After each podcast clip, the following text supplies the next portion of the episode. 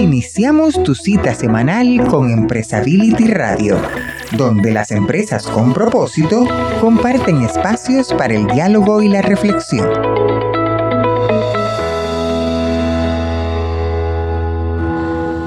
Hola Felipe, ¿qué tal? ¿Cómo estás? Pues aquí en nuestro podcast número 30, ya es el trigésimo de la colección, como ves, y además abrimos una nueva etapa también con podcasts dedicados a, temas eh, que tienen que ver con ciudadanía y con temas como más con la comunidad. Hemos estado en los podcasts anteriores hablando mucho de las empresas y su responsabilidad social. Ahora también ya le toca el turno a los ciudadanos para poder también meterlos en el tema finalmente importante para todos de la responsabilidad social. Bienvenido Felipe, ¿cómo estás esta mañana? Muy bien, Jaime. Bueno, acuérdate que estamos atemporales. buenos días, buenas noches, buenas tardes, según donde nos escuchen y en el momento que nos escuchen, bienvenidos a todos. Estamos muy contentos efectivamente por este, esta nueva emisión. Estamos cumpliendo 30 emisiones en Empresability Radio y lo estamos eh, queriendo celebrar este, de una manera muy, muy especial eh, como bien dices, eh, tocando este importante tema de la ciudadanía que ha estado dentro de, la agenda de Empresability, por supuesto, dentro de la agenda de la responsabilidad eh, social, que es muy importante. Existe una, una tendencia creciente de promover la participación ciudadana eh, en, nuestra sociedad y particularmente en América Latina y también en España, este es un tema muy relevante. Entonces, eh, todas las iniciativas que se están tomando para abrir conciencia, para eh, promover la participación y alzar la voz de los ciudadanos son bienvenidas en este, en este espacio, en este foro. Y bueno, Jaime, pues también comentar a nuestros amigos que estamos estrenando producción, este, entonces, eh, agradecer muchísimo a, Tony que se está sumando el día de hoy al, al, equipo de producción de Empresability. Este, ¿Cómo ves esto, Jaime? Muy bien, porque pues efectivamente ya el vigésimo noveno se quedó atrás, ahora vamos con el, trigésimo y tenemos esta nueva época y para eso efectivamente nueva producción. Saldremos también en YouTube, en la plataforma de LinkedIn de streaming y tenemos como siempre el Spreaker, el Speaker, el Spotify, el Apple el Apple Podcast. Federico, no sé, digo, Felipe, no sé si quieres presumirle a la gente que tuvimos una carta de Apple recibida la semana pasada, siendo nombrado este el podcast número uno de, de, audiencia en el ramo de organizaciones de la sociedad civil. Así que estamos de manteles largos. Así es, el, el, podcast número uno este, del semestre en esta, en esta categoría, lo cual nos eh, llena de, gusto, pero también nos compromete a seguir adelante y seguir trabajando y esa es la razón por la cual le damos la bienvenida también a, Tony Siden, al, equipo de, este emprendimiento de Empresability Radio. Y comentar también, Jaime, antes de entrar de, lleno en materia del programa, comentar que también a partir del día de hoy, a partir de este programa, la gente va a poder entrar a nuestra a nuestro land page de la de Empresability Radio y dejarnos desde ahí comentarios de viva voz que estaremos incluyendo en nuestros siguientes programas, donde pueden eh, ustedes dejar un mensaje grabado con su opinión, con sus preguntas, con sus ideas. Este es un espacio que hemos dicho, es un foro abierto a todas las voces. Entonces los invitamos a formar parte también de, del, equipo estelar de voces y, y opiniones de Empresability. Ok, bueno Felipe, pues mira, para conmemorar esto, hemos traído a dos personas muy importantes y especiales. En primer lugar, quiero presentarles a, a un consejero de Empresability, Federico Cerdas, y Federico eh, está con nosotros para insertar temas de ciudadanía. Eh, le recuerdo a Federico que este alcance es iberoamericano. Nosotros estamos llegando a todos los países de la región, pero siempre, obviamente, tenemos buenos ejemplos y en este caso Federico es uno de esos buenos ejemplos porque está, está en un medio él controversial siempre, el de la industria inmobiliaria y la industria de la construcción, pero, pero es un, personaje sui generis, lo van a ir conociendo con el tiempo porque siempre está luchando por conservar lo que todavía nos queda de ciudades a, las, a, los que habitamos un espacio en este mundo. Así que, Federico, te doy la bienvenida con nosotros. Muchas gracias. Y contigo va a estar también, y ese es nuestro personaje estelar, Arturo Hernández, eh, personaje del supercívico, que desde la Ciudad de México ha, ha llamado a, las fuerzas vivas a, actuar en torno a, la defensa de los espacios urbanos, a, la defensa del espacio ciudadano. Pues ya nos contarás bien, Arturo, sobre esto. Pero bienvenidos, Federico, bienvenido, Arturo. Nos gustaría que, que Federico conduzca eh, la parte del eje central de esta entrevista y pues les dejamos el micrófono. Pues muchas gracias. Muchísimas gracias. Bienvenido, bienvenido Federico, bienvenido Arturo.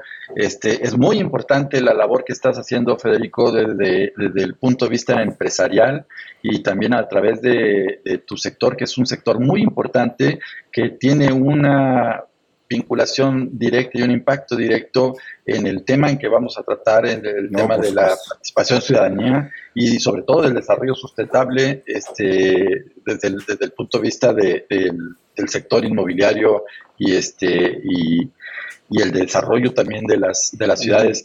Y Arturo, pues es un, todo un referente, eh, Federico y Jaime, porque ese movimiento, es un movimiento que, que, se está dando aquí en México, eh, tiene un eco muy importante a toda la región, este, a la gente que hemos platicado sobre los supercívicos. Ay, yo sé de eso, este, he escuchado, yo, este, es muy interesante, qué bueno que toquen ese tema, que aunque es un tema, de una historia que se está contando en México, es de total interés para toda la región y es por la razón por la que tenemos a estos este, magníficos invitados el día de hoy. Bienvenidos. Bueno, pues para mí es un honor de entrada. Tengo que decir que yo soy fan de Arturo de, de, todo el tiempo. La verdad es que eh, ahorita hablando un poquito del, tema de empresa y sustentabilidad, se nos olvida de que eh, antes que el negocio, lo más importante es que podamos tener un mundo que vivir en 10, 20, 30, 40, 50 años, ¿no? Yo he visto, eh, de hecho, insisto, soy fan de Arturo, he visto reportajes que ha hecho donde defiende de manera de manera frontal, ¿no? Eh, pues árboles, este, animales, pasos, pasos de peatón, lo que a la gente se le olvida, ¿no? Y para mí es un honor eh, poder eh, platicar con él de uno a uno porque coincidimos en la base de que sin civismo una ciudad no tiene futuro. Sin conciencia, sin conciencia en todos los sentidos, ¿eh? o sea, no importa si eres empresario, no importa si, si eres locutor, no importa si eres atleta, sin una conciencia real, pues este, el futuro de nuestra ciudad y nuestro país va a estar siempre limitado, ¿no? Y creo que este tipo de, iniciativas tenemos que protegerlas porque son muy pocas, ¿no? El problema es que muchos no, muchas no logran sobrevivir en el tiempo, ¿no? Como lo ha hecho Arturo con su gente, que ya nos lo irá contando en su momento, ¿no? No, pues este, muchas gracias, en verdad, este, qué lindas palabras, me, me emocionan, me emociona la plática que vamos a tener.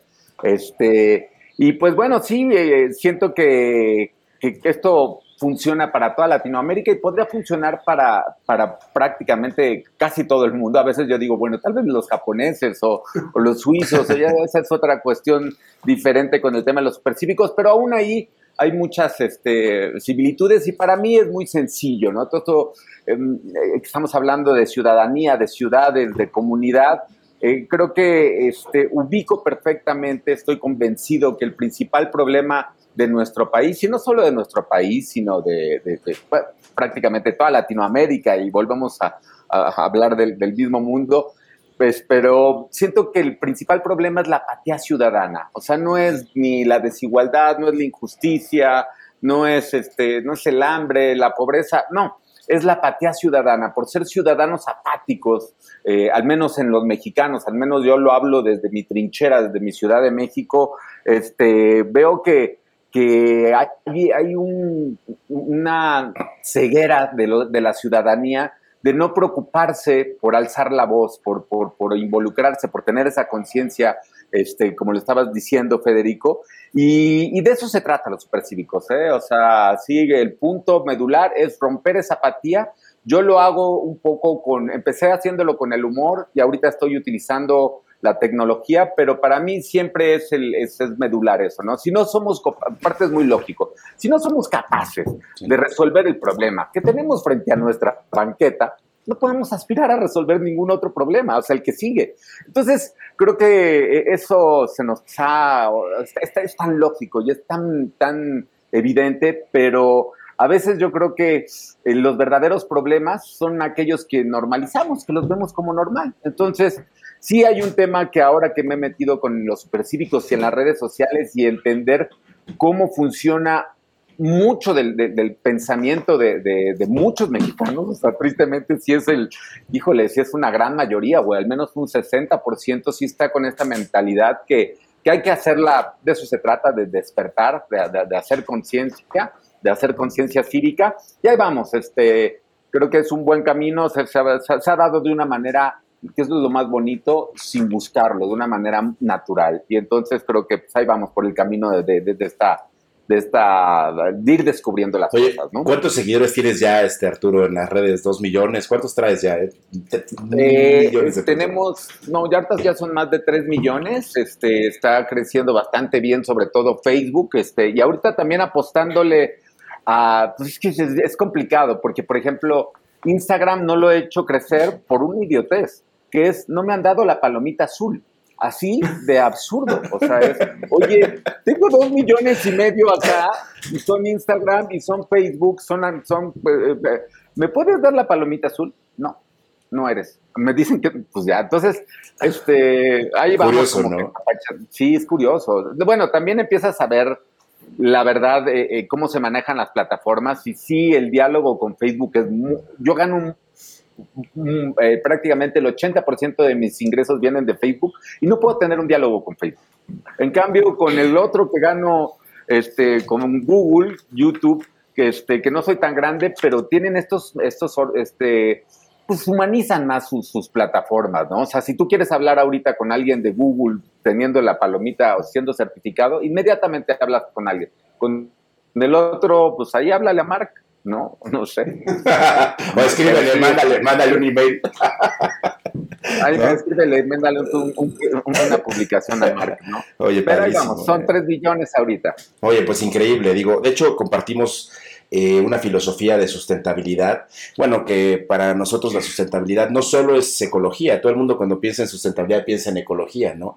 Pero para mí la sustentabilidad es algo mucho más grande, así como tú lo ves, que tiene que ver con una conciencia social, que tiene que ver con el hecho de hacer negocios sanos, págale a tus proveedores, o sea, cumple tu palabra, no te saltes las reglas, no le hagas como, oye, voy a hacer este un paréntesis, no le hagas como unos cuates que hicieron, estar haciendo una torre alta, alta, alta, alta, y se chingaron como 20 árboles de golpe, ¿no? Este... ah, sí, perdóname, no sabía. Entonces, ese es, ese es, no se puede, me explico. O sea, yo, por ejemplo, o sea, yo creo que al final, o sea, nosotros como, o sea, el mundo está en nuestras manos y lo que hagamos hoy tendrá una repercusión directa entre 15 o 20 años. Y un poquito... No, ya la, ya la, estamos teniendo. Sin duda, sin creo duda. Que en ese sentido, creo que la pandemia nos cayó bien. En, eh, eh, ¿Por qué? Porque sí creo que pues nos dimos cuenta que todos estamos viendo, estamos en la misma burbuja que a veces se nos había olvidado, ¿no? Entonces, este, creo que en ese sentido va a generar como mucha conciencia eh, que todavía no la estamos viendo, pero tengo esperanza porque aparte, si no hacemos ese cambio, yo tengo dos hijos, un Lucio que tiene 15 y Lorenza que tiene 12, y me preocupa, o sea, me preocupa muchísimo, o sea, me asusta y se los digo, pero también les digo que tienen que asustarse de una manera positiva, de ver... Proactiva proactiva y sobre todo de, oye, les tocó esta generación que a veces, este, qué bonito haber nacido en la generación de, no sé, del, del descubrimiento de América, ¿no? De que se encuentran dos, este, ¿no? Eh, dos razas así completamente diferentes. ¿Qué es eso? Un caballo. Debe ser como que haber sido como una cosa muy estimulante o tal vez la generación del hombre cuando llegó a la luna, que también se me hace un momento, ¿no? De, vivir y ah, yo soy parte de eso. Bueno, pues les digo siempre en las conferencias a los chavillos, sobre todo, bueno, ustedes son la generación, fíjense qué bonito, en la que puede salvar a, las demás generaciones, al, al ser humano o no. Entonces, tómenlo como un estímulo, tómenlo como una, como un, qué bonito que me tocó nacer en este momento para ser esa generación de la ruptura, del cambio, de la disrupción y que veamos las cosas de, de una manera completamente distinta, bueno, no completamente distinta, pero sí, sí, hay que cambiar muchas cosas porque, como lo que dices, ¿no? O sea, ¿cómo puede ser que vas a matar unos árboles que llegaron mucho antes que tú, con toda la biodiversidad que había, que tu proyecto no te va a afectar, o sea, nada, nada, nada, nada, y, este, pero por desgracia en la Ciudad de México, este, lo sabes muy bien, Federico, los, eh, significa corrupción los árboles, ¿no? Y estamos, digo, ya platicar, lo estamos con un tema muy serio, porque no es más allá de la tala, el muérdago, esta plaga, está serio, pero bueno. Claro, digo, sin duda, por ejemplo, yo creo que no es, creo que el desarrollo inmobiliario tiene que adaptarse a la fisonomía de la ciudad, no la fisonomía de la ciudad adaptarse al desarrollo inmobiliario, que ese es un tema que luego se nos olvida, ¿no? Inclusive nosotros ha habido proyectos que reconfiguramos de tal manera que, o sea, para no tocar un solo árbol de la banqueta, me explico, o sea, o sea, oye, que la entrada cómoda o no cómoda, pues bueno, ya ahí lo, lo iremos platicando. Pero vamos a pasar, a ver, mi querido Arturo, lo más importante, lo que nos tiene aquí y lo que nos intriga a todos es tu historia, ¿no? Que esa es la parte que, es medular de este, de este podcast. Entonces, para empezar, lo primero que quiero hacerte es la siguiente pregunta y es, ¿cuándo y por qué inició el supercívico y qué objetivo tienes tú dentro de la comunidad? Cuéntanos un poco eso, que esa es la parte que, que, que de verdad somos todo ellos. Pues bueno, eh, eh, me voy de atrás para adelante. El objetivo, este, se los acabo de decir, es romper esa apatía ciudadana, darnos cuenta que, tenemos que hacerlo, ¿no? Y, bueno, más, bien, ahora, ¿cómo nacen los supercívicos? Porque es, es, es muy curioso. A veces hasta me gustaría hacerlo recreación. Eh, bueno, estuvo el video con lo que pasó, pero les cuento. Yo soy, cuando vengo, mi oficio es ser conductor de televisión. Podría decir que ese es el oficio que manejo mejor. ¿Por qué? Porque fui conductor de televisión para MTV Latino durante 10 años, ¿no? Eh, ahí aprendí muchísimo. MTV, en el, el, MTV de los 90, el MTV Latino de los 90, es un canal completamente disruptivo, pan regional. se veía, era como que el sueño americano en donde entrabas a esas oficinas en Miami y éramos este, los colombianos, los, los, los, chilenos que les gustaba el rock, los argentinos el techno, los mexicanos. Entonces, eh, me tocó vivir, la verdad, un sueño americano muy bonito durante 10 años. Este, con una, una manufactura de televisión también muy interesante como era MTV de ese momento. Como todas las cosas se han ido perdiendo, o sea, ese canal de ser Music Television, pues ya no es ni siquiera Music Television, ¿no? Antes es, era un canal cultural en donde los este, Molotov se daba a conocer en Argentina, pero Soda Stereo se daba a conocer en Colombia y, y, aportábamos culturalmente. Entonces, la verdad, este, estuve muy contento durante mis 20 a mis 30 años, o sea, porque empecé muy jovencito, a los 23 años. ¿Qué, ¿qué edad, tienes ahora, ¿Qué edad tienes hoy, al día de hoy? ¿Cuál es tu edad? 51. Uf, pásame, 51 años. Pásame la crema. No, maestro, ¿te ven? no, se te ven. Sí, sí, traigo ahí, ahí traigo mi helipuerto y, y ahí también. Oye, muy bien. Pero, pero la verdad es que un poco también, este, pues sí, me siento joven, me siento igualito, me muevo en la patineta, este, pero bueno. Este, pues, regreso a la Ciudad de México después de vivir 30 años, digo, después de vivir 10 años en, este, en Estados Unidos. La verdad me regreso porque sentía que eh, mi vida, la calidad de vida en los Estados Unidos, este, pues me gustaba, pero la calidad humana, o al menos en ese momento en Miami, se había perdido y no, sentía que estaba mascando chicle sin sabor los últimos años, ¿no? Entonces decido regresarme a mi Ciudad de México, este, y allá la Ciudad de México tiene muchos sabores, es una ciudad muy intensa. Y, este, y cuando regreso me encuentro con dos graves problemas. Uno tenía que ver que con el trabajo, no encontraba un trabajo, yo pensaba que viniendo de MTV iba se me iban a abrir las puertas, se me abrieron las puertas en muchísimos medios, pero eran proyectos que no me llamaban la atención, la verdad, ¿no? Como muy frívolos, muy tontos, este, y bueno, muchos llevados al duopolio, a Televisión Azteca y a, Televisa. Y, este, y después el otro problema es que eh, no encontré una Ciudad de México muy desmejorada, muy caótica. Eh, eh, en esos 10 años que me había movido y que sí regresaba a México, ya viviendo ahí me di cuenta que pues, pues había cambiado también yo mucho y mucho de ese cambio tenía que con eso, con justo con alzar la voz, ¿no? O sea, sí era de los que agarré, veía a alguien tirando un papel de baño, o de un papel de baño, un Kleenex, este, y le decía, oye amigo, no lo vas a tirar ahí, ¿va? y venían los insultos o a veces había gente que entendía, pero bueno, reclamaba o, las cosas que, que, me llamaban, que me saltaban, alzaba la voz. Y sobre todo tenía un tema con las rampas para la gente con discapacidad, que en Estados Unidos pues, nunca vas a ver este. No, aquí las tapan, aquí les, o sea, y eso estoy de acuerdo contigo, ¿eh? Sí está... Entonces es así que, bueno, ponla, Simplemente, ¿por qué funcionan los supercívicos? Porque no hay una autoridad aquí en la Ciudad de México que ponga orden. Esa es la realidad. Y bueno, entonces empezaba a ver estas rampas tapadas todas. Este, y bueno, un día, eh, porque soy muy hablador, entonces por eso ya me voy a ir al punto. Este, no encuentro trabajo. O sea, estoy, venía muy para abajo. Estaba mi esposa embarazada, aparte, como era como de estas cosas del cuento de Pepito y los frijoles mágicos, o no sé. Este, entonces, eh, eh, así nacen los supercívicos porque no tenía trabajo, mi esposa embarazada, yo cabizbajo, y este, y cuando voy llegando, yo vivo en la Colonia del Valle, este, en la Ciudad de México, en la alcaldía Benito Juárez, cuando voy llegando a, justo a una cuadra antes de mi casa, eh, estoy parado en la banqueta, sobre la banqueta, este, la banqueta, perdón, es muy importante, este, no, no se dice banqueta en otros lugares, es el, la acera, yo estoy parado en, la acera, este, y pasa, y llega un vecino, un mal vecino, que se sube a la banqueta, utiliza la rampa para la gente con, discapacidad y como que todavía me pita y me dice, muévete, ¿no? ¿Y con qué? Y yo ya había visto ese auto estacionado en diferentes este, lugares del barrio, arriba de la banqueta, un Audi del año, este blanco, increíble. Y entonces este, me pita el chavo, porque tenía prácticamente la misma edad que yo, y este, y como diciéndome, muévete.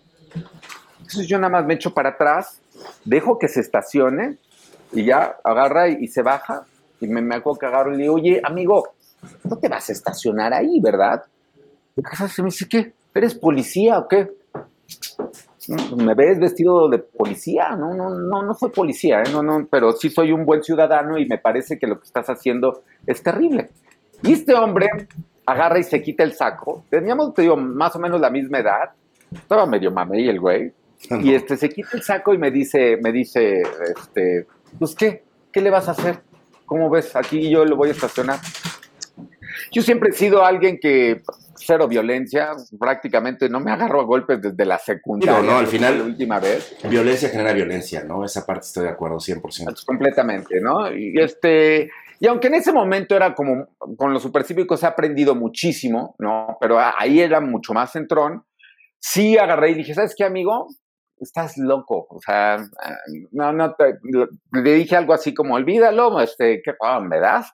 Y empecé a caminar, ah, no, este, él me dice, ¿qué, qué, le vas a hacer al respecto? Se quita el saco y me dice, ¿qué, qué, qué vas a hacer al respecto? Y dije, olvídalo, cero violencia, camino, sigo mi camino. Y ese respecto me restumbó en la cabeza. No sé si sea porque sea escorpión, porque soy un prendido, no sé por qué. O sea, pero no me, me, retó, me retó. O sea, ¿qué, le vas, qué, vas a hacer al respecto? Y sí agarré y me regresé. O sea, habrá que caminar unos 10 metros. Y el otro cuando me vio me dijo, ya está, ya se van a armar los golpes, ¿no?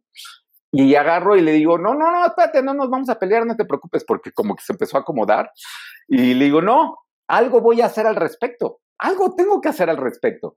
Pero no, no, no, no, no, no, no es con violencia. Y agarra el chavo y me dice, híjole, si llegas a rayar mi coche, porque ya entiendo que vives por acá, si llegas a rayar mi coche, yo te voy a encontrar. Me time. O sea, ¿cómo a rayarte el, el auto, amigo? Eso es lo que tú harías, güey. Yo no, yo no, no tengo esos conceptos, pero algo tengo que hacer para, para, para hacer algo al respecto. Y ya, este, me, me la madre, le dije, sí, órale, bye. Y, este, y empecé a caminar y dije, bueno, pues algo tengo que hacer al respecto. Y en ese momento yo estaba, bueno, eh, siempre he sido muy fanático de, de Banksy, de, de este estencilero inglés de Brixton, ¿no? Que hace, pues que lo consideran como pues, delincuente, ¿no? Hace obras de arte y con unos mensajes increíbles. Y este, y entonces hice como que esta acción que considero yo completamente banksiana, dije, bueno, ok, es un auto eh, y si le, ah, ya sé, y si le paso como si pasa, hubiera pasado una silla de ruedas arriba de su, de su auto, esa es una buena idea, pero ¿cómo le voy a pintar el auto? Bueno, debe haber pintura vegetal, y entonces empecé a lucubrar ahí la idea. Y en menos de dos días tenía ya los elementos. Pintura vegetal y unas rueditas en donde tú las utilizas los ingenieros industriales. Qué ingenioso. No. Echas pintura y, este, y ahí vas haciendo línea. Hice las pruebas en el auto de mi mujer, vi que era completamente Y que se lavaba y todo. Sí. sin ningún problema. O sea, le tirabas agua y era, o sea, hasta, decía en la, en la envoltura, me acuerdo que decía, eh, eh, te la puedes, este, la puedes comer. O sea, no es para que te le des al niño un chupón de, de, de, pintura vegetal claro, para niños. Y este, y bueno, ya me preparo, eh, este, investigo que eso tuvo una logística de preproducción, sabía que este hombre se estacionaba su auto en diferentes partes, pero era muy común ya estacionarlo en esa misma banqueta. Y ese día me tocó todo perfecto porque me lo encontré en el mismo lugar. A las, yo decía, bueno, se va a las 9 de la mañana, tengo que llegar a hacer mi acción tempranito. Y empecé a hacer mi acción tipo 7 y media de la mañana. Empecé a pintar como que estas, ah, muy importante, esto agarro y en ese momento tenía mi handicap pues, las camaritas que eran así, pues bastante grandecitas, la pongo en el tripié, agarro y, narro lo que voy a hacer. Este, ¿qué tal? Soy Arturo Hernández, este, tal vez me vayan a romper la cara, pero tengo que hacer esto porque este hombre se estacionó acá y tengo que, ir, que, cambiar mi entorno, ¿no? Si, o sea, si no puedo, justo como ya empezaba con ese discurso, si no puedo resolver esto, pues no voy a poder resolver ningún otro problema en la vida. Y este, ya pongo la camarita y empiezo a hacer las líneas. Y es muy curioso porque cuando empiezo a hacer las líneas, van pasando unos chavitos. No era muy bueno, yo no soy muy bueno para las cuestiones este, manuales. Me estaban medio saliendo chuecas las líneas y van pasando unos chavitos de una escuela secundaria del colegio Avante que me ven, iban justo a entrar al colegio y este, oye, ¿por qué estás pintando ese auto, no? O sea, me vieron que le estaba poniendo esas cosas ya arriba de la lámina, ¿no? Había pasado ya por la banqueta y Además el concepto es, el concepto de las ruedas sobre el, sobre el, sobre la lámina del motor es algo clarísimo, ¿no? O sea, estás estorbando a una persona que pues, Pero es que la gente no lo, para ellos lo primero es un tipo que está pintando un, este, ¿no? un auto.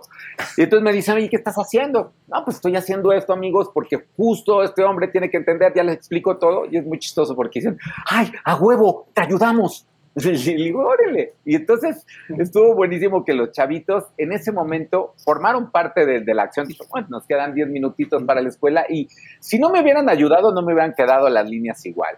Pero eso le dio como mucho encanto. Pero también cuando empezamos a hacer ya en conjunto, en comunidad, la acción, la gente que iba pasando me preguntaba y me decía, oye, ¿por qué hacen eso? No, pues esto. Qué bien que estés haciéndolo. Eh, eh, había una señora que iba con una, en una silla de ruedas con una enfermera y, este, y me, me, dio la mano, me dijo, muchas gracias, a mí me cuesta mucho trabajo, le ayudamos a la señora a bajar. Todo eso se, se, se grababa porque pues, todo lo que significa no poder tener una rampa, necesitas este, cuatro personas que carguen a alguien, ¿no? Y este, bueno, acabamos, este, ahí me di cuenta y dije, órale, sí, sí, esto es un verdadero rating, o sea, yo vivía en el rating de la camarita que nunca, digo, de la cajita que nunca llegué a ver, pero me di cuenta que el contenido que estaba haciendo generaba mucha empatía con la gente, ¿no? Y este, pero venía la parte más dura. Vamos a ver cómo, cómo qué, qué me va a pasar. Me van a pegar, no, sabía cómo reaccionar a esa parte violenta del otro, que, que no le iba a gustar. Eh, se, va se van los chavitos, me quedo esperando y efectivamente a las 9 de la mañana veo ver este, a este hombre que ya venía, me escondo con unas plantitas ahí atrás y, este, y estoy grabando. Y el se, veo que empieza a ver y va sobre la lámina del auto y empieza como que a ver que, que no entendía bien. De ahí salí yo con la cámara y dije, hermano, acá está todo lo tengo grabado todo. Este, ah, eres tú, sabía, sabía.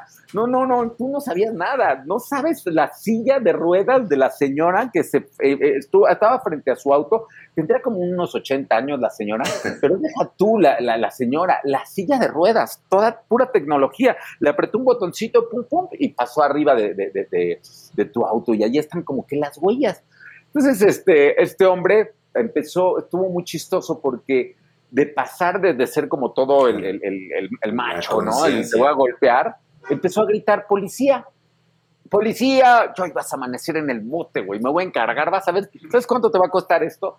Y empezó a gritar policía, policía, y entonces yo también empecé a gritar policía, ¿no? Con mi cámara estaba ahí, policía, sí, pues que venga la policía, y ahora sí que los dos tenemos un discurso, o sea, yo voy a ir, le voy a decir a la policía o al juez que, que tú estás parando, tapando la rampa para la gente con discapacidad y tú de qué me vas a acusar, amigo? Tú de que me acabas de arruinar el auto. Y en eso agarré una botellita de agua que tenía ahí, la destapé, se la tiré en el chasis y se ve cómo se, se iba ya, se, se, se, se, quitó el agua. Le dije, mira, carnal, esto sale con agua, no hay ningún problema, te pago el car wash.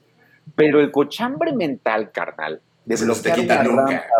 Ese, ese, ese no sale con agua. Ese, habríamos, habría que estudiar muy bien o habría que averiguar qué pasó en tu educación cómo te amamantó tu mamá. No sé, hay una parte en tu proceso de...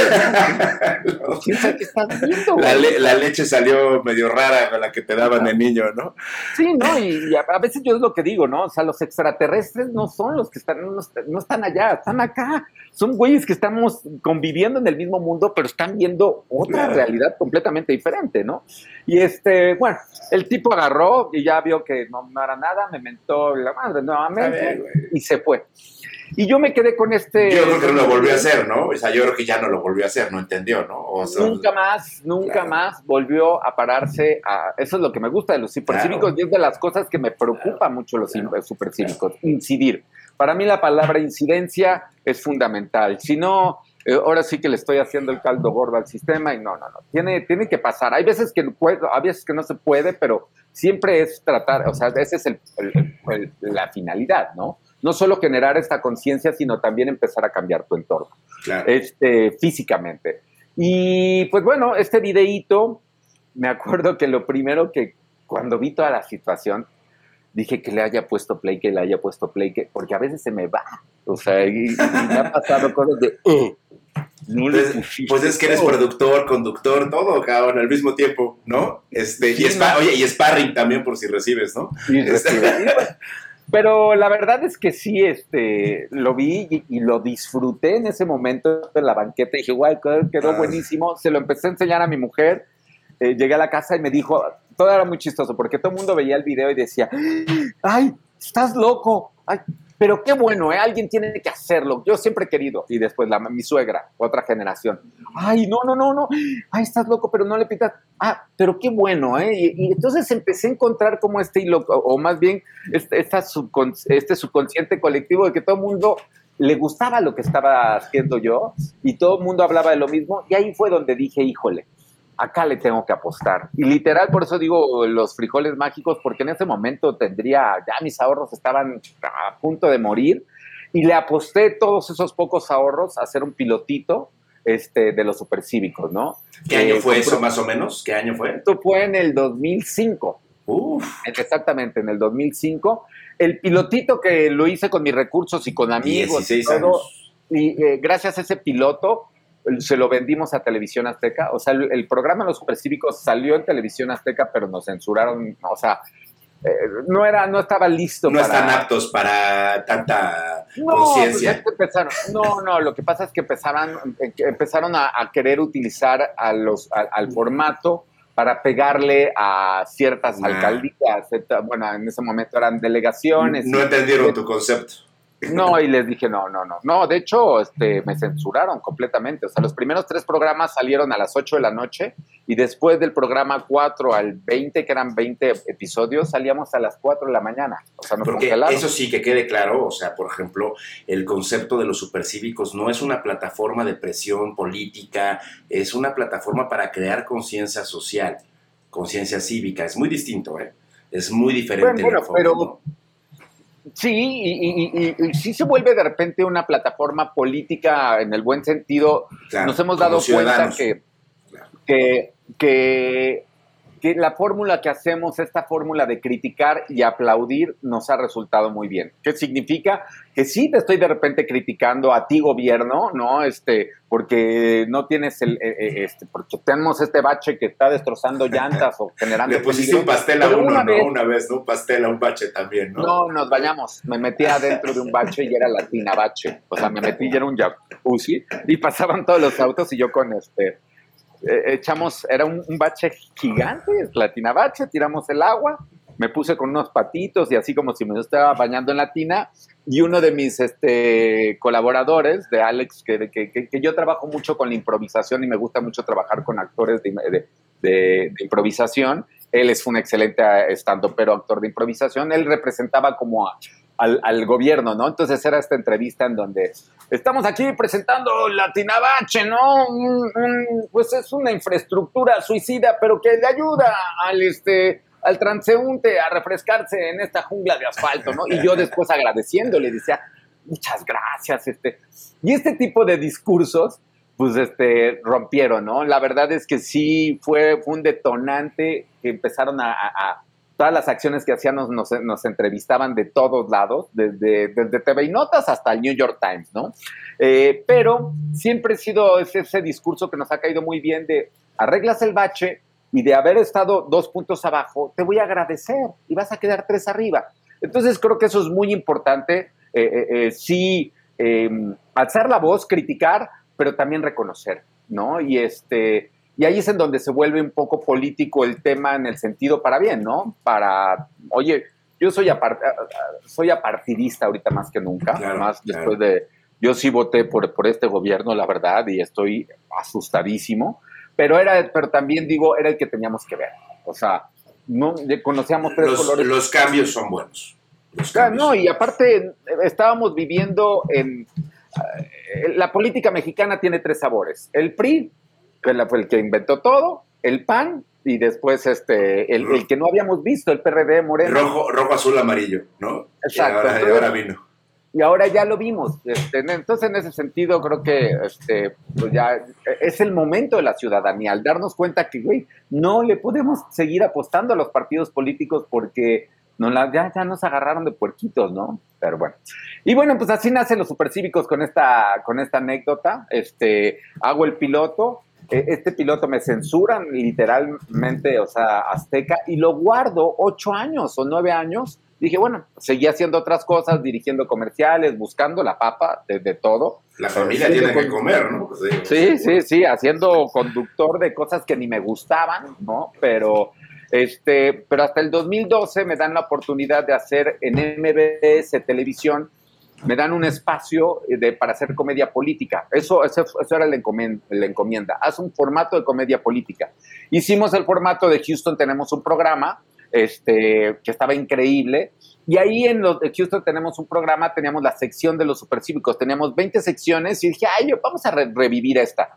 Y ahí cuando le empecé a meter, este, explotó, pero también de la misma manera que con Televisión Azteca se empezaron a asustar los de los de MBS, que perdone, no es censura lo que le pasa a los medios o al menos a los creadores de contenido, es autocensura, que eso es lo peor. Se autocensuran. Yo siempre les decía que salgan las cosas. Y si ya no reclama gobernación, pues ya no reclamó, pero ¿para qué te vas a, a estar... Eh, a, a, sin, sin, que te digan nada, estarte... Sin que te digan nada. Y, y, y, y, aparte, la comedia política, que funciona muy bien en, todos los países, de hecho Argentina tiene excelente comedia política, Brasil, Chile, este, formatos como Caiga quien caiga ayudan muchísimo a, la participación ciudadana. Este, es, muy positiva porque es una catarsis para el pueblo, o sea, es, una, es positiva para los malos políticos, porque pues, en cierta manera es una fuga, una válvula de escape en donde pues, te burlas de lo que están haciendo. Pero en México no estamos todavía, no sé, no le he visto esa comedia política y bueno, nos censuraron, eh, pero gracias a que empecé yo a meter los videos en YouTube, sin permiso de que no me habían dado permiso los de MBS, les decía, metamos los formatos, ¿no? Los, las capsulitas. O sea, siempre no, ha sido rebelde, siempre ha sido un rebelde, eso sí, está sí, padre. Sí, está... No, no rebelde, o sea, ha sido lógico. O sea, bueno, decía, estás con una persona que también sí lo ha sido, ¿eh? Yo en mi trinchera también. Ah, no. No, les decía, oigan, este, metamos los, este, los videitos estos que están jalando increíble en YouTube y le ponemos MBS Televisión y este, y ya. No, sí, pero solo si ponemos el programa entero. ¿Cómo? Ni siquiera en ese momento YouTube no te aceptaba esos, esos, esos, la el tamaño de tiempo. Sí, sí, sí. sí. Ustedes no me dejaron, yo los metí sin permiso, empezaron a tener un éxito increíble y un día ya no nos dejaron entrar a MBS, pero pues ya había, gracias a eso se había dado el detonante y sin querer se fueron dando como todas las cosas. Me echó no, un chorote, ¿vieron? No, hombre, está ah. padrísimo, no, no, de hecho la historia nos da pie para todo lo que sigue, de hecho, o sea, la pregunta que te haría, por ejemplo, de todo lo que nos cuentas, eres un apasionado, ¿no? O sea, creo que, que, la única forma de tener éxito en esta vida es haciendo lo que realmente te apasiona, como tú lo estás haciendo. No, hay, no existe manera de, de, de, armar en la vida si no, si no amas lo que haces. Ahora, ¿tú crees que este modelo que tú tienes eh, de, de, hacer conciencia con la ciudadanía, eh, lo ves exportable? Digo, yo, yo, yo te veo muy concentrado, obviamente, en la del Valle. Yo también vivo en la del Valle, yo soy un ciudadano de la del Valle. Este, he escuchado muchas veces que tú hablas de de los círculos concéntricos, ¿no? O sea, empiezas por tu banqueta, después tu siguiente manzana, después tu parque, tu alcaldía, tu ciudad, tu país, tu región, el mundo, ¿no? O sea, digo, no podemos hablar todo el mundo. El universo, la Oye, que debe haber vida, cabrón, eso ya lo sabemos, pero este, entonces el asunto es, eh, ¿Tú consideras que este modelo, este modelo, este modelo de conciencia cívica, lo consideras exportable? ¿Cómo, lo, ¿Cómo harías tú para que llegaras a más gente, a más comunidades y siguieras teniendo ese impacto con, o sea, con, pues de, cambiar un paso a la vez, digamos, las malas prácticas, ya sea de las empresas, del gobierno, de las personas, conductores, etcétera? ¿Tú lo ves exportable? ¿Cómo lo harías? ¿Qué piensas de eso? Sí, bueno, de hecho, el, formato, el formato de los supercívicos yo lo, yo digo que es civismo, humor y tecnología.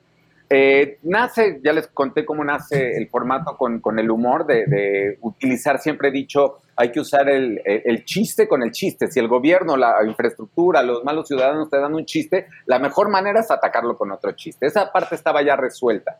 Eh, empezamos a tener muchos seguidores, ¿no? Empieza a crecer el canal y yo me empiezo a dar cuenta, empiezo a tener como esta insatisfacción de la gente, y todavía la sigo teniendo, de gente que me dice, ah, ok, muy bien, supercívico, ya moviste los tambos de tu vecino allá, a ver, ¿a qué no vienes a Iztapalapa a resolver los míos, no?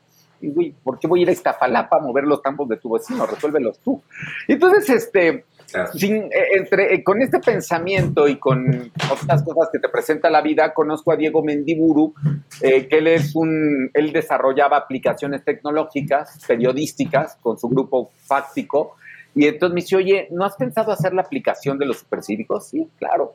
Este, oye, pues ¿cómo la ves? Este, yo tengo esta tecnología y creo que podríamos hacer una aplicación que básicamente la aplicación de los supercívicos te permitía hacer eh, eh, desde cualquier parte de la República, de hecho funcionaba en cualquier parte del mundo, tú podías eh, estar en Nueva York y, y, y grabar un bache, era, se, estaba geolocalizado, este, tú veías cualquier problema, tenías 30 segundos para grabarlo. Fuimos a este, YouTube nos regaló el, este, eh, Google nos regaló como los servidores, porque pues, eh, uno de los problemas es que Diego me decía, no, solo con fotografías. Digo, no, no, para nada. Las fotografías no tienen contexto, el video sí. Si la gente ya está sacando el teléfono, tenemos que clavarnos en que, en que, en que graben video y sobre todo por una cosa, porque yo quería hacer una red, este, de reporteros ciudadanos, no de denunciantes, sino dale, dale contexto a tu historia. O sea, y, ver, y también escalabilidad, y escalabilidad a tu idea, y escalabilidad a tu idea. O sea, básicamente lo que le estabas dando a la gente o le das a la gente es una herramienta para que en tiempo real puedan reportar dónde se encuentran y tú tener un, un file de eso, ¿no? Muy bien. Eh, y no solo eso, nosotros le, lo canalizábamos con la autoridad. Este, a ver, nada más, es que hablamos, hablamos en pasado, presente. ¿La app sigue funcionando, no funciona? ¿Qué pasó con no, esa No, no, no, es un tema muy triste. Este, pues la, ¿De verdad? La, la, sustentabilidad. Sí, la tuvimos que, no, no, y ganamos, o sea, yo ahorita soy fellow de Ashoka, o sea, que es una comunidad de, que, que te apoya, emprendedores sociales. Y que, yo creo que gracias a Ashoka vamos a, a, a, lograr sacarla nuevamente. Ganamos un premio en el MIT en el 2019. Eh, este, el, somos parte del MIT Solve, que somos Increíble. ya de un grupo de resolvedores que utiliza la tecnología para resolver los problemas más apremiantes de la, de la humanidad. O sea, lo que nos faltó, lo que nos faltó entonces fue financiamiento.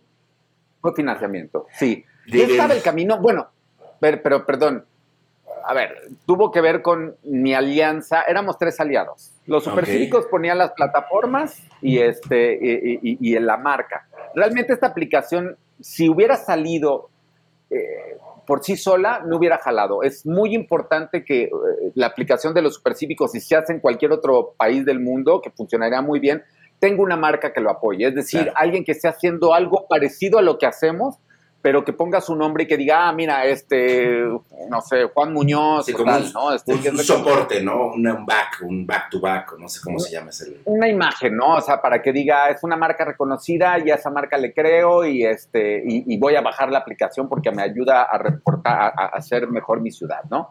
Este, eh, entonces, bueno, Supercívicos puso la, plata, el- el- el- la marca, Fáctico puso la tecnología y después la VM este, o Laureate, las universidades de... de este, Laureate Universities. University puso el dinero. O sea, porque cuando le digo a Diego, wow, vamos a hacer la aplicación, sí, me encanta, ok, necesitamos un millón y medio de pesos. Le digo, no, pues espérate, no hubiéramos empezado por allá. Pero yo No, los conseguí. O sea, es que esto que esto que tú estás hablando, este Arturo, digo, te lo tengo que comentar tal cual, ¿no? O sea, y eso es algo de bote pronto.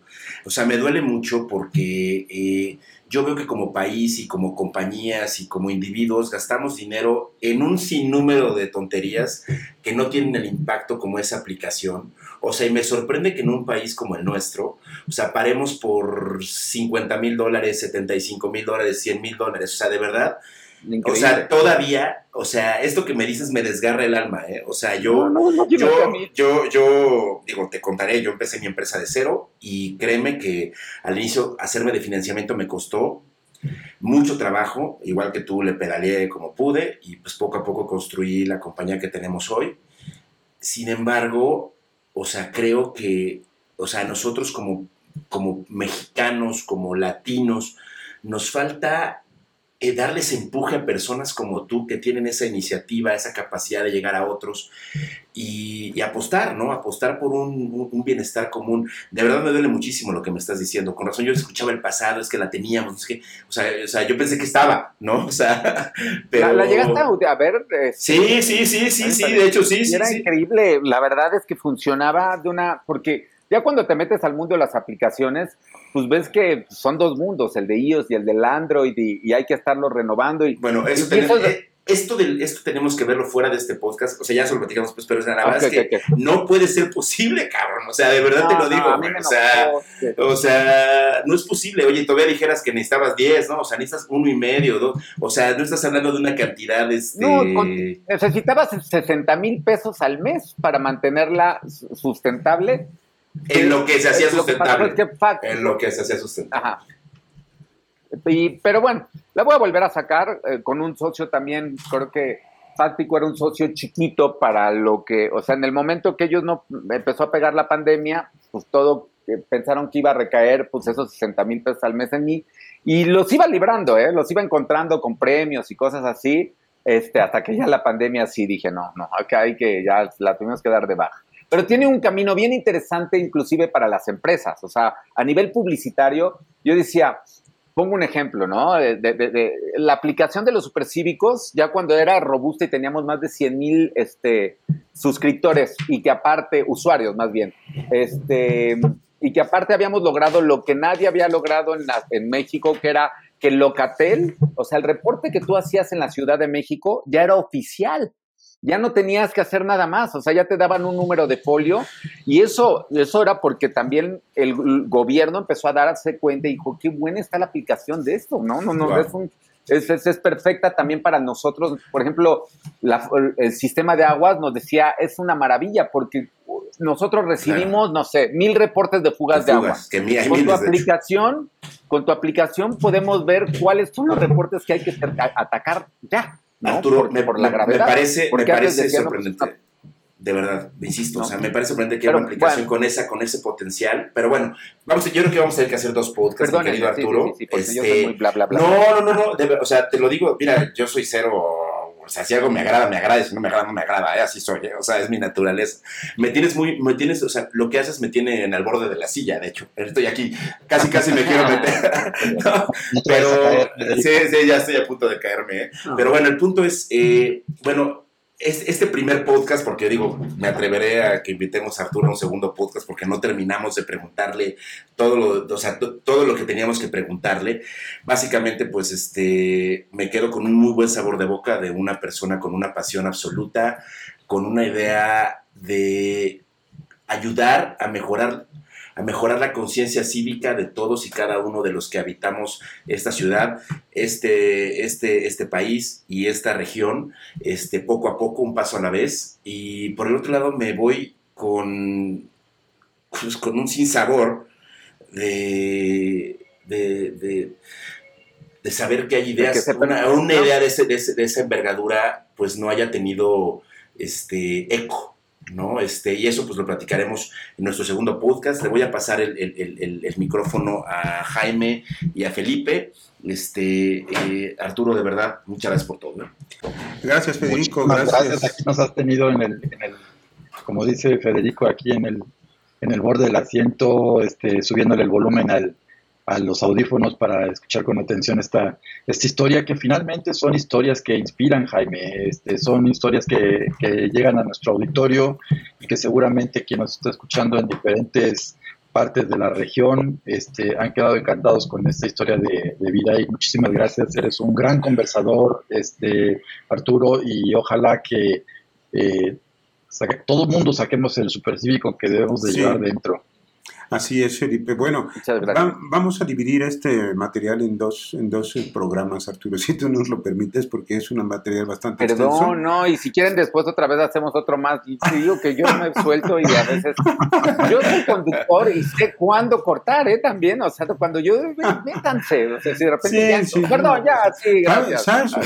¿Sabes una cosa, Arturo? Bueno, a ver, Felipe, voy aquí a a confesar este, planes de la empresa, pero tenemos la idea de hacer una galería de podcasts dedicados también al tema, pero relacionándolo también con las empresas, porque estamos nosotros metidos en la, en la cuestión empresarial. Entonces entendemos, te voy, te voy a explicar esto muy brevemente, así como te pasó a ti con lo del señor que llegó y estorbaba en la calle con su automóvil y le hiciste conciencia, Empresability está de alguna manera también creando conciencia pero en las empresas, muy, muy básicamente ese es nuestro campo de acción. Y en las empresas pasa lo mismo, se atropellan los derechos de los empleados, de los que más bien deben ser tomados como colaboradores, se atropellan muchos derechos de consumidores, y además, como no se entiende bien la verdadera esencia de lo que es una empresa, ni, ni siquiera las autoridades y a veces hasta los consumidores mismos entran al juego. Entonces hay que hacer un cambio de chips ahí también muy importante.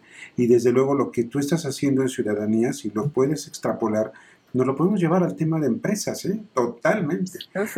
Sí, sí digo, de hecho he tenido, me da gusto este, que, últimamente, en los, en los, últimos meses, he tenido ingresos gracias a, a empresas grandes, no sé, Pfizer, Santander, este, por ahí estuve también con, eh, ah, pero ya empresas grandes que me buscaron para platicar justo de este tipo de cosas, ¿no? O sea, por ejemplo, la de Pfizer era del, del, del compliance, de estas letras chiquitas, que hay que entenderlas, que hay que asimilarlas, que tiene que ver un poquito con eso, ¿no? Con lo que estoy hablando. Si no somos capaces de resolver el pequeño problemita de acá, pues este, no, podemos aspirar al otro, o por el contrario, si no nos involucramos en el problema del hermano cuando es chiquito, con el vecino, este, ese mismo problema, tarde o temprano, te va a llegar a ti, pero mucho más grande.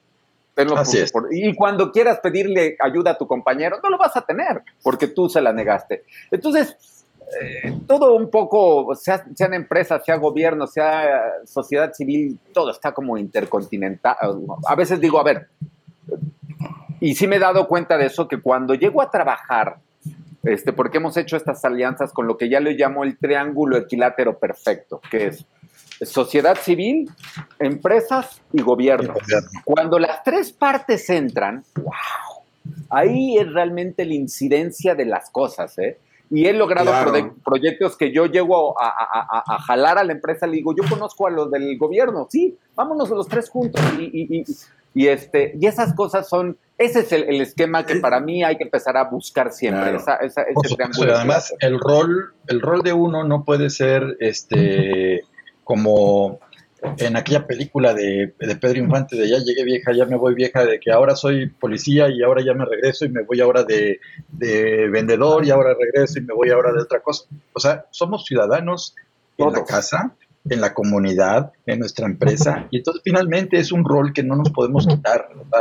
Este, tenemos que ser congruentes lo que hagamos dentro de nuestra casa hacia afuera, lo que hagamos dentro de la empresa y hacia afuera. Entonces, definitivamente son temas muy ligados. Y pues, este, muy contentos, Jaime, de este, este fabuloso programa. Bueno, pues. y, y, y, que sea el primero de muchos este, espacios. Cuentas, por supuesto, tú y, y Supercívico con esta plataforma que es para que cuando quieras compartir algo, alguna idea, alguna iniciativa, un proyecto, este, estos micrófonos están este, con las puertas abiertas y, en, y, al aire siempre para ti. Sí, definitivamente que sí, Felipe. Este, me gustaría pasarle también el micrófono a, nuestro amigo Federico.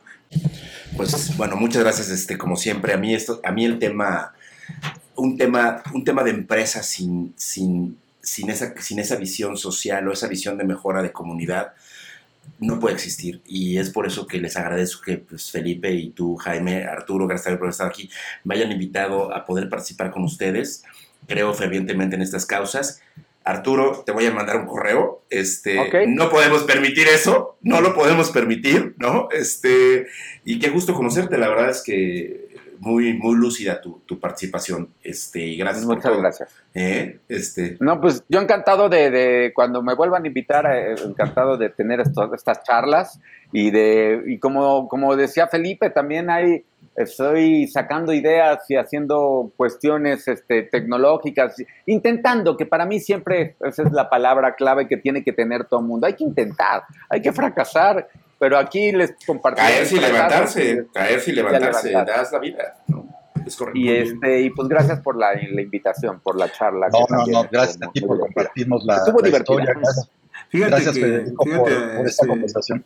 Arturo y Felipe, no me dejarán mentir aquí que es de esos momentos en los que te, te quedas con ganas de más. O sea, y eso es bueno, ¿eh? Supercívico o comandante, como quieras que te llamen. Arturo, es bueno decirlo porque hay tantas veces en la vida que uno dice que esto ya cabe, que esto ya cabe, ya, ya, ya, ya saco todo, ya exprimimos todo el jugo, ¿qué más?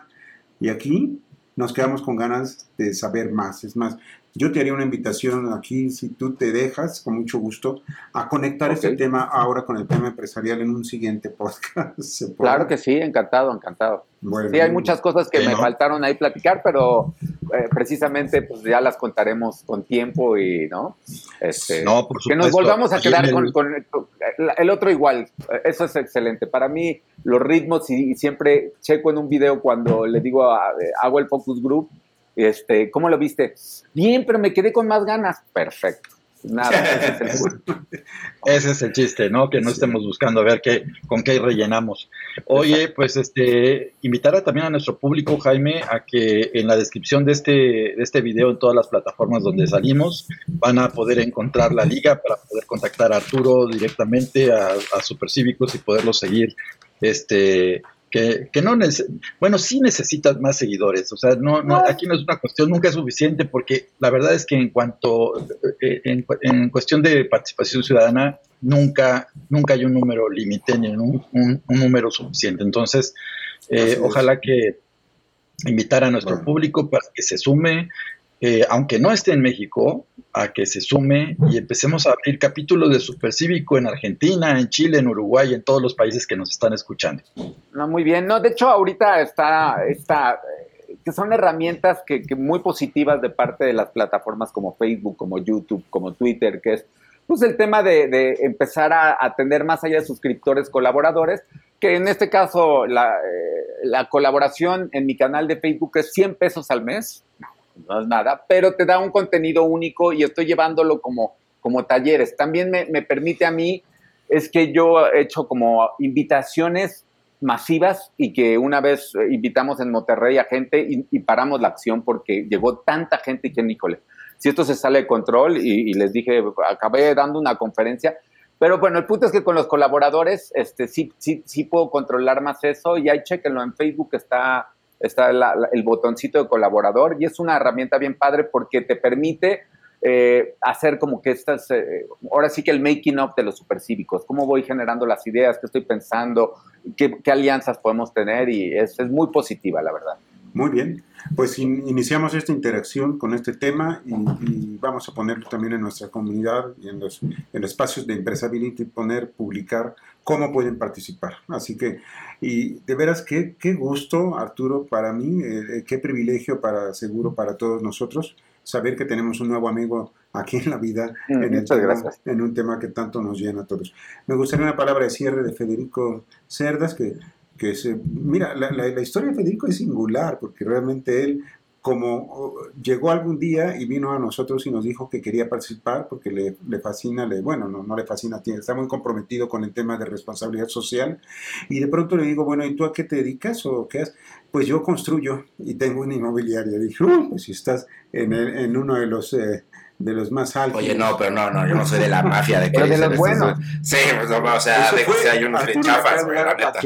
Oye, y ya no, y podemos repetir otros 20 casos como el que Sí. dijimos, pero ya me voy a quedar callado porque si no me van a odiar mis colegas. güey. No, No, pero sí me dijo eso. Así que con eso en la mirada, a Federico, si gusta decirnos su último comentario. Nada, simplemente, o sea, de que tenemos que pensar sustentablemente, no podemos tener ningún tipo de, iniciativa, mira, por ejemplo, empe- empezando con la iniciativa del supercívico, no podemos tener una iniciativa sin, o sea, que, que, que impacte a la comunidad si no tienes, este, primero, pues los recursos, pues para poder continuar empujando, digamos, a la gente. Y las empresas es exactamente lo mismo, o sea, tú no puedes pensar en tener una empresa si realmente no estás pensando en mejorar la comunidad. Siempre nos enfocamos en que las empresas generen riqueza. La riqueza tiene que quedar supeditada al valor humano agregado. Si tú no ayudas a la gente, a la comunidad, cierra lo que estás haciendo. O sea, no tiene, no ningún caso que sigas haciendo negocio, porque en realidad te vuelves un caníbal de las, eres un caníbal empresarial, ¿no? Entonces, este, con esa filosofía en mente, este, pues bueno, yo creo que estos podcasts nos van a ayudar para ir generando confianza, ir generando conciencia, ir generando este, ese, tipo, ese tipo de actitudes que nosotros buscamos en la gente hoy en día. Yo creo que al final no podemos continuar el mismo camino que vamos, ya vemos cómo, cómo está el mundo ahora, ¿no? Este, si seguimos así, nos vamos a descarrilar, si no es que ya estamos descarrilados, ¿eh? Nos escuchamos la próxima semana en todas nuestras plataformas, en Spotify, Anchor FM, este, Google y Apple Podcasts y todas las otras siete plataformas en las que estamos. Simplemente búsquenos Empresability Radio, póngale seguir y este, van a poder escuchar este programa, poderlo descargar y escucharlo este, todas las veces que quiera, porque creo que es da, da para eso y más. Muy Muchas bien. gracias a todos y pues hasta la próxima. Y hasta aquí, Empresability Radio, tu espacio para dialogar y reflexionar sobre las empresas con propósito. Estaremos esperándote para la siguiente semana.